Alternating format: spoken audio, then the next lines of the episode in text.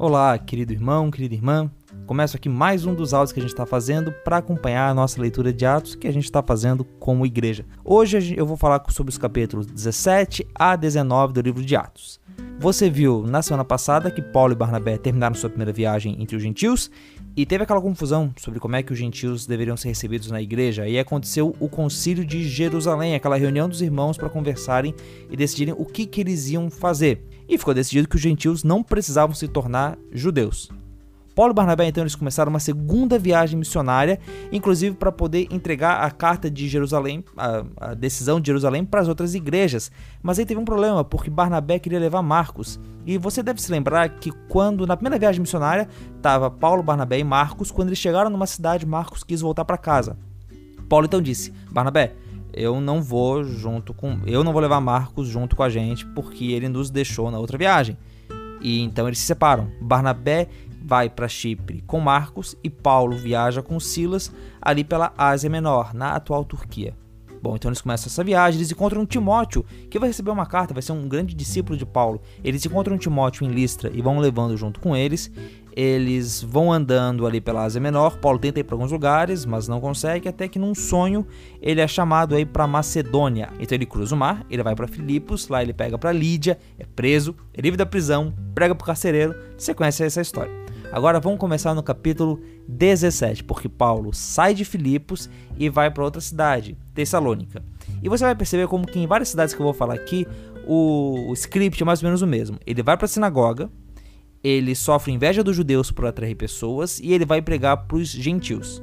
Em Tessalônica, né, aconteceu isso. Ele foi na sinagoga, sofreu inveja dos judeus, mas eh, nesse momento de ir pregar para os gentios, aconteceu tumulto na cidade e ele e seus amigos tiveram que sair dali. Então foram para outra cidade. Bereia. E Lucas fala que o pessoal de lá foi mais nobre que o de Tessalônica, porque eles ouviram o que Paulo dizia e iam para as escrituras para poder ler o que, que se aquilo que Paulo falava fazia sentido com o que estava nas escrituras. Mas sabe quem é que chegou em Bereia? O pessoal do tumulto de Tessalônica. E o tumulto foi tão grande que Paulo teve que fugir dali sozinho e ia se encontrar com Silas e Timóteo depois. Paulo foi para Atenas e ali, é, é nessa cidade, a pregação de Paulo ela não segue o script que eu falei antes.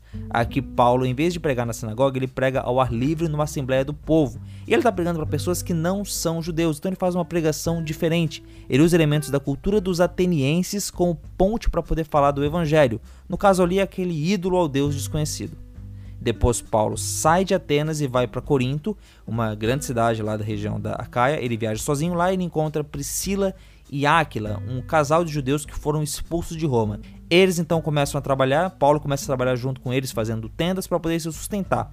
E aí, os sábados, ia pregar nas sinagogas. Foi rejeitado pelos judeus, começou a pregar para os gentios, e Paulo ficou ali na cidade durante um ano e meio.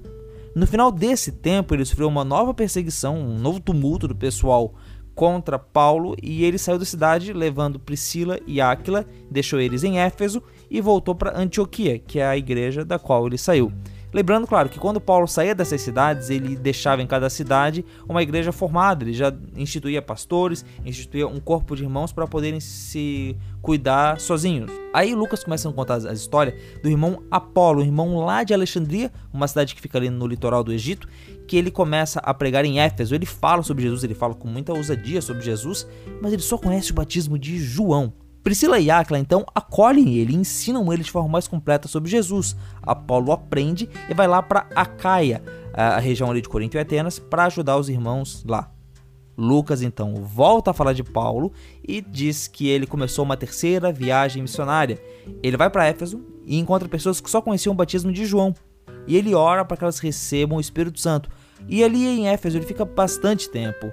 Novamente, prega para os judeus, é rejeitado, prega para os gentios, Lucas também cita Deus realizando alguns milagres através de Paulo, parecidos com aqueles que Pedro tinha realizado lá no capítulo 5 em Jerusalém. E você não vai ter nenhuma surpresa quando eu te falar que no fim desse tempo em Éfeso teve um tumulto. Dessa vez eu vendo pessoas que faziam ídolos da deusa da cidade e que Paulo dizia que não era a deusa da cidade. E com esse tumulto o capítulo 19 termina quais são os personagens que tem nesse trecho que vale a pena a gente prestar atenção. Primeiramente, Apolo. Apolo foi um dos líderes da igreja naquele tempo. Ele é citado lá em 1 Coríntios como um dos irmãos que abençoavam a igreja lá de Corinto. Ele era um homem culto, ele provavelmente era ligado à comunidade judaica que havia lá em Alexandria e foi um dos parceiros de Paulo, colega no ministério apostólico de Paulo. Inclusive, há quem ache que Apolo foi o autor da carta aos Hebreus. Que se você olhar a carta aos Hebreus lá no começo, não tem um autor especificado. Tem quem ache que foi Apolo. Outros personagens importantes, Priscila e Áquila, um casal de cristãos que foi expulso de Roma junto com os judeus por ordem do imperador. Deve ter tido algum tumulto lá entre judeus e cristãos e todos os judeus tiveram que sair de Roma. Essa Priscila e o Áquila, eles foram citados no final da carta aos romanos, então é provável que quando Paulo escreveu a carta, eles já deviam ter voltado para lá. Também é citado Silas, Timóteo, Gaio, Aristarco. Eles são companheiros de Paulo que são citados aqui e são citados em outras cartas. Eram gente que acompanhava Paulo. Paulo não fazia o trabalho todo sozinho.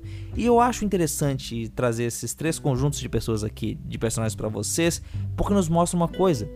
É, a gente não deve achar que todo o trabalho no, da igreja primitiva acontecia ao redor de Paulo o trabalho na igreja primitiva acontecia através de irmãos pouco conhecidos e tinha coisa acontecendo que não era ao redor de Paulo. Tinha Deus a, a, tra, trabalhando em Apolo, Deus trabalhando em Priscila e Áquila, Deus trabalhando com esses pequenos irmãos, irmãos desconhecidos que estão acompanhando ele. O corpo de Cristo é muito atuante em diversas formas, não só nos membros que a gente vê mais. Algumas cidades importantes que a gente citou aqui foram várias: Atenas, Tessalônica, Bereia. Mas uma que eu queria chamar a atenção é Corinto, uma cidade que recebe duas cartas do Novo Testamento. É um centro comercial muito grande, ele tinha dois portos na cidade, um para cada mar, ele ficava no istmo. Você pode dar uma olhada no mapa depois. E também era uma cidade com muita prostituição cultural o que ajuda a explicar um pouco da carta que Paulo escreve para eles, principalmente a primeira carta aos Coríntios.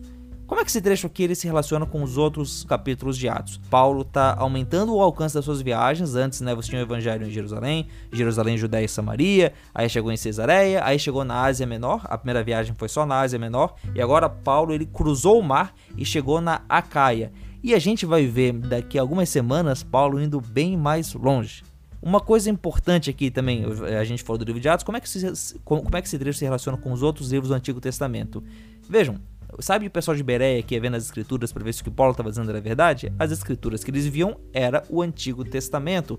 A, a Bíblia do, da igreja primitiva era o Antigo Testamento. Eles enxergavam ali que o que estava acontecendo com Jesus era o cumprimento daquilo que havia sido prometido aos profetas. E para finalizar, esse trecho também se relaciona com as cartas, porque as cartas que foram escritas para Tessalona, as cartas de Tessalonicenses, provavelmente foram escritas no tempo que Paulo estava em Bereia. Então, se você, se você quiser, dá uma lida nelas e fica pensando que Paulo está escrevendo isso depois do tumulto que teve lá. É isso, pessoal. Deus abençoe vocês e até semana que vem.